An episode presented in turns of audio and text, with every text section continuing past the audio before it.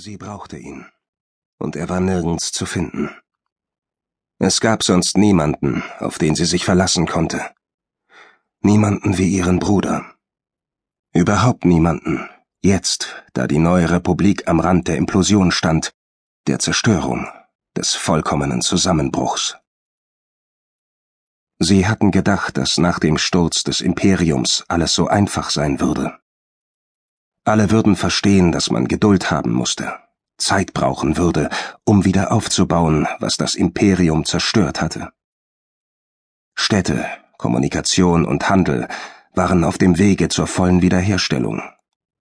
Aber die immateriellen Werte ließen sich in der galaktischen Gesellschaft nur mit Mühe wiederbeleben.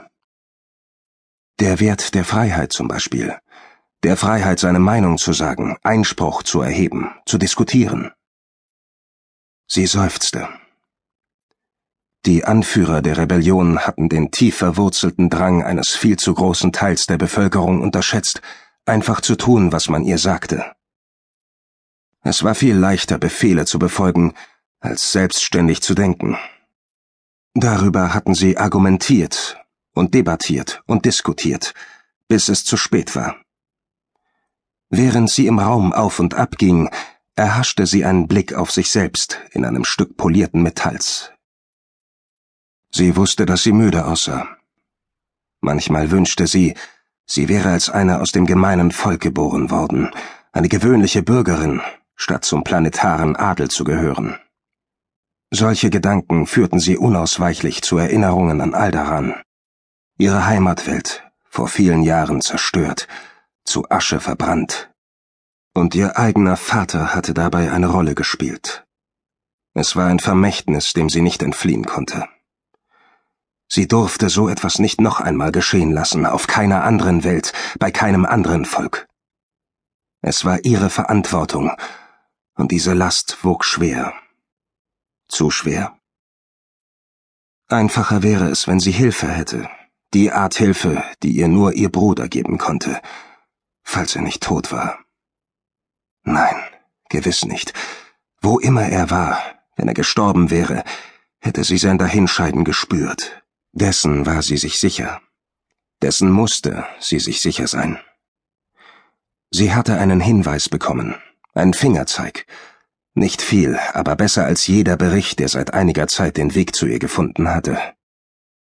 Sie wäre der Sache selbst nachgegangen, denn wer war besser geeignet, den Hinweisen auf den Verbleib eines verschwundenen Bruders nachzugehen, als dessen eigene Schwester?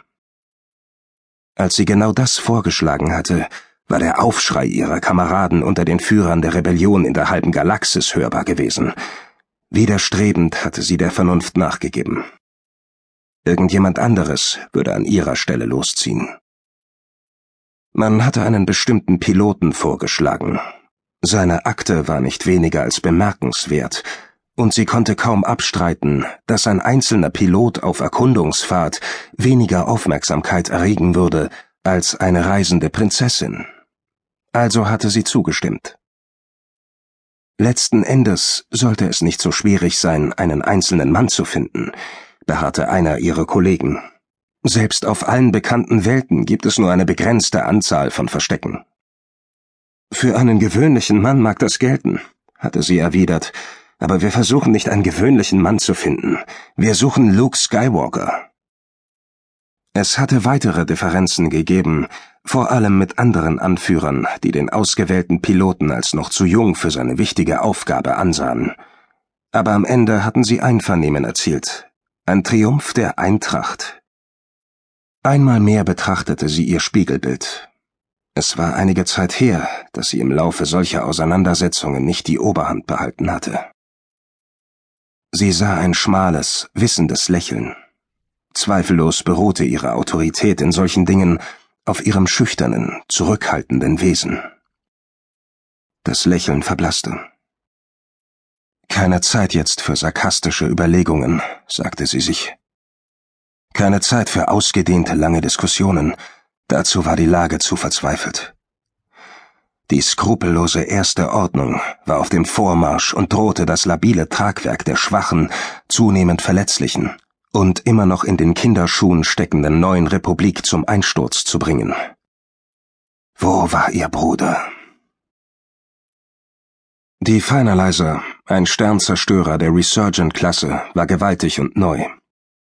Sie war in den fernen Orbitalfabriken der ersten Ordnung geschmiedet und zusammengebaut worden, konstruiert im Geheimen und unberührt von der Rebellion. Unverseucht von dem Virus, den die neue Republik darstellte, hatten ihre hingebungsvollen und fanatischen Erbauer sie so entworfen, dass sie mächtiger und technologisch fortgeschrittener war als alles zuvor. Gewiss hatte der neue Widerstand nichts in seinem Besitz, das diesem Schiff Paroli bieten könnte. Verschwindend klein vor dem Hintergrund des gewaltigen Sternzerstörers starteten vier Transportschiffe aus einem Hangartor an der Seite.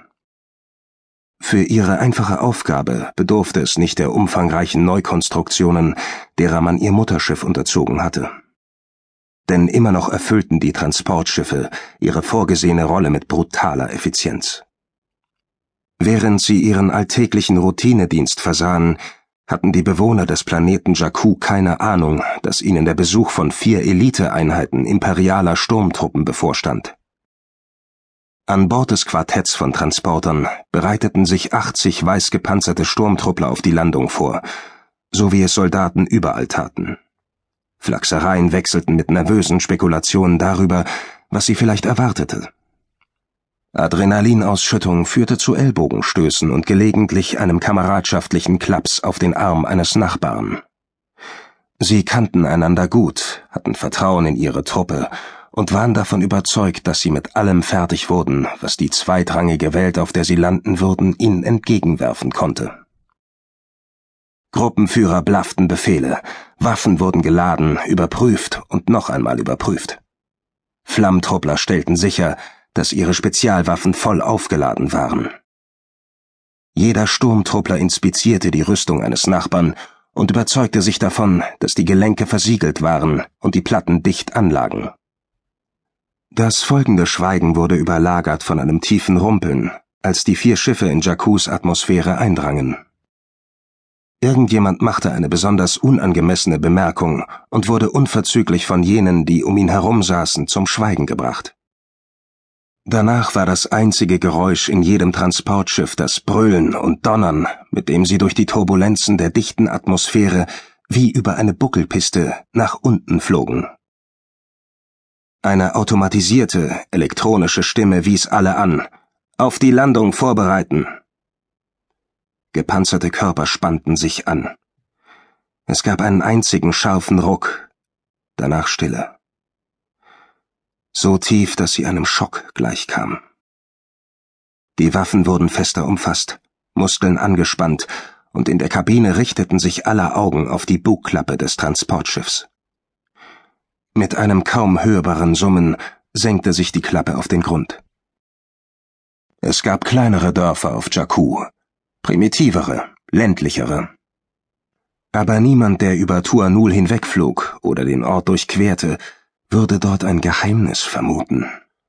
Und selbst wenn, würde niemand einen Grund finden, dort zu verweilen. Die Welten der Galaxis waren voller Geheimnisse. Warum sollte es auf Jakku anders sein? Aber dieses spezielle Geheimnis. Tuanul war wie die meisten kleinen Gemeinschaften auf Wüstenwelten ein friedlicher Ort. Trotz der auf den ersten Blick erkennbaren Trostlosigkeit gab es die charakteristische Vielfalt heimischer Lebensformen. Ungeachtet des scheinbaren Fehlens sichtbarer Vegetation deutete vereinzeltes Muhen, Wiehern und Maunzen darauf hin, dass Leben selbst dort war, wo es nicht ohne weiteres ins Auge stach. Ein einzelnes Windspiel erklang, wenn sich gelegentlich eine Brise erhob, ein klimpernder Kontrapunkt zu dem Jaulen und Heulen versteckter nachtaktiver Wüstenbewohner. Eine Kreatur, die weder den Wunsch noch die Möglichkeit hatte, sich hier zu verstecken und hier definitiv nicht heimisch war, rollte in östlicher Richtung aus dem Dorf. Es bestand aus einem abgerundeten Kopf, der beweglich einer viel größeren, ebenfalls frei beweglichen Kugel auflag, war von einem stumpfen Weiß mit auffälligen, orangefarbenen Markierungen und hörte auf den Namen BB8. Der staubige, rostige Droide war im Moment sehr, sehr besorgt. Wo ein Mensch nur ferne Sterne am Nachthimmel gesehen hätte, sah sein